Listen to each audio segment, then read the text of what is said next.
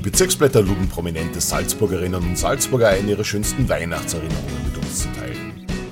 In der heutigen Ausgabe hören Sie Landeshauptmann Stellvertreter Christian Stöckel. Die Weihnachtszeit ist immer eine sehr schöne Zeit und es ist schwer zu sagen, was sind die schönsten Weihnachten gewesen.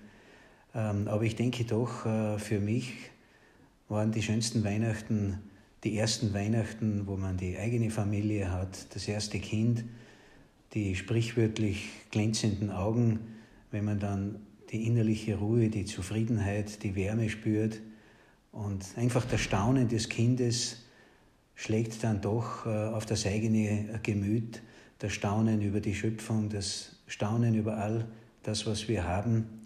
Ich denke, das sind wohl die schönsten Weihnachten, wenn man ein kleines Kind in Händen hält und vor dem Christbaum steht.